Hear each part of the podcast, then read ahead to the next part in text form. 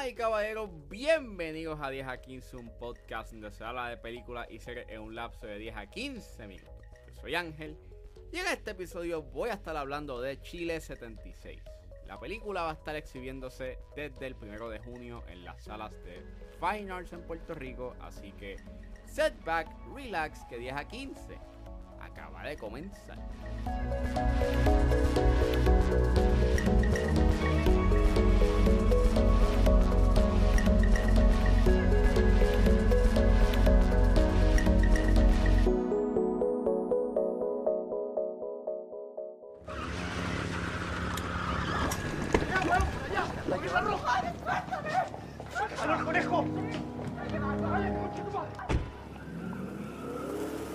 Chile 76 es una película dirigida por Manuela Martelli y es escrita por Martelli y Alejandra Moffat.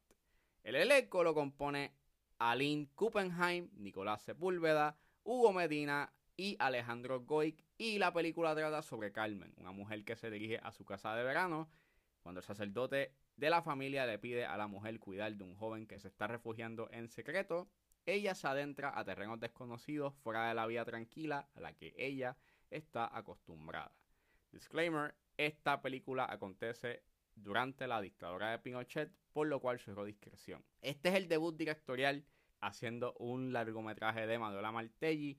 Ella lleva una carrera como actriz y ha hecho varios cortometrajes previos a estrenar Chile 76. Eh, esos cortometrajes son Apnea y Lantides, en la cual ella fue codirectora con Amira Y esta película lleva dando una buena ruta en festivales, desde estar en el Festival de Cannes en el Directors Fortnight hasta ser parte de la selección en el Festival Internacional del Cine de San Sebastián y ser la ganadora del Best First Picture en el BFI London Film Festival. Surgió la oportunidad de cubrir esta película gracias al Puerto Rico Critics Association y Kino Lorber.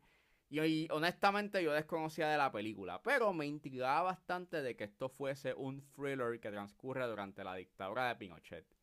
Ya de por sí, a mí me pompea conocer y ver la historia y cultura de otros países en una película. Así que decidí ver esta película y en verdad me sorprendió mucho. Eh, honestamente, para hacer una primera película, eh, no se siente como una.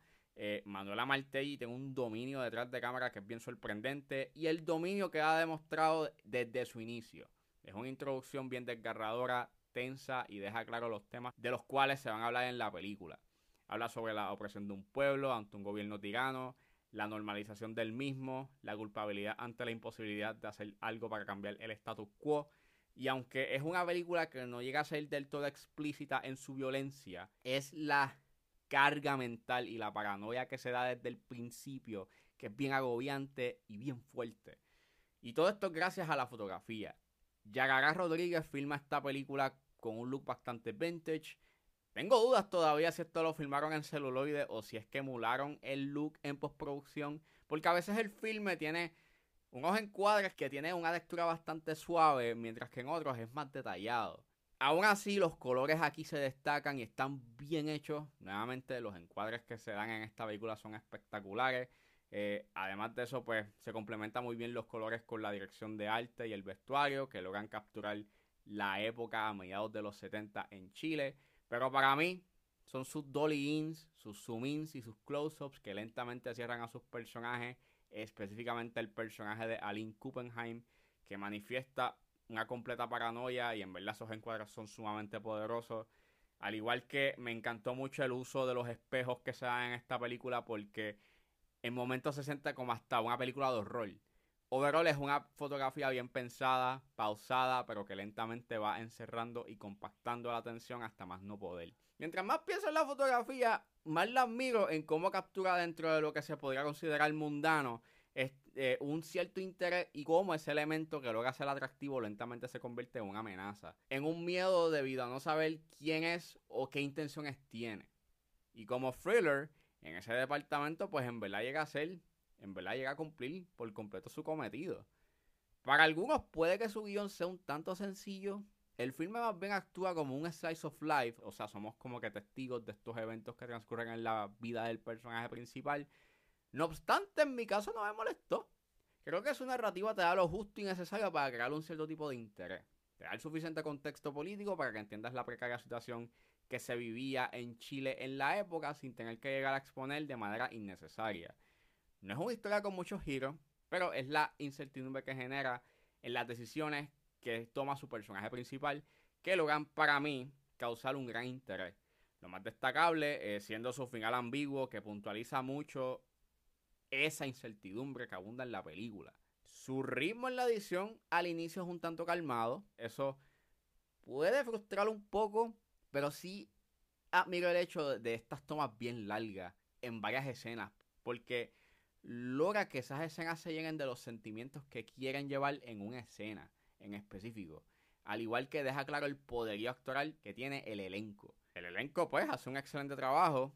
Aline Kuppenheim es completamente el highlight. Cuando llegan esas escenas de tensión, deja salir a flor de piel esas emociones y más aún al final. Y quisiera decir más, pero en verdad se sería entrar en spoilers, así que en resumen, la actuación de Kuppenheim es, espectacular.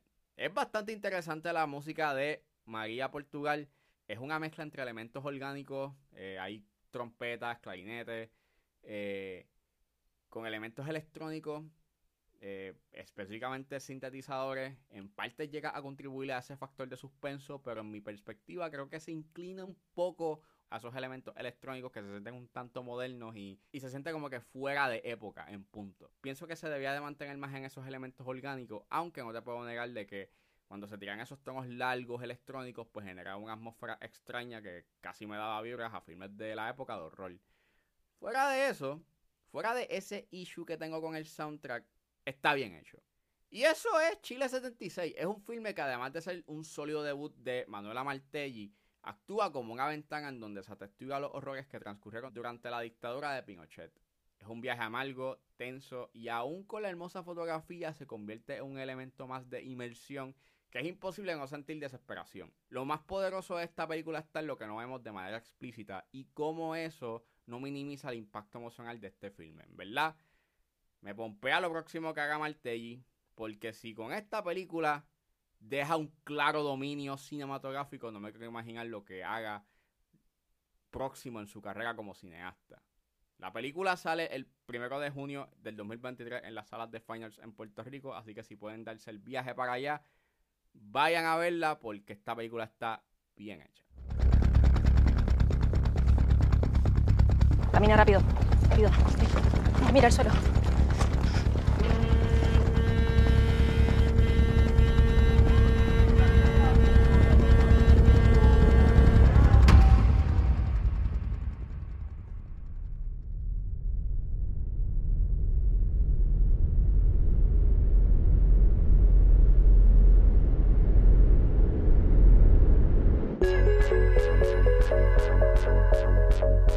Bueno, eso fue todo en este episodio de 10 a 15. Espero que les haya gustado. Suscríbanse a mis redes sociales. Estoy en Facebook, Twitter e Instagram como .pr. Recuerden suscribirse a mi Patreon con un solo dólar. Pueden suscribirse a la plataforma y escuchar antes de su estreno los episodios de 10 a 15 y a 4x3. Me pueden buscar en la plataforma como Ángel Serrano o simplemente escriban patreon.com slash 10 a 15. Si están en la disposición de ayudar a la calidad de este podcast, pueden donarme mensualmente a través de Anchor Support desde 99 centavos hasta 9.99. Pero si lo que están es en busca de hacer una donación de una sola vez, pueden donarme a través de PayPal como Ángeles PR. También me pueden ayudar con sencillamente compartiendo los episodios en las redes sociales y no importa la ayuda que ustedes decidan hacer, yo voy a estar inmensamente agradecido. Los links a todas estas opciones están disponibles en la descripción de este episodio. Me pueden buscar en su proveedor de podcast favorito como 10 a 15 con Ángel Serrano. Gracias por escucharme. Recuerden suscribirse y nos vemos en la próxima.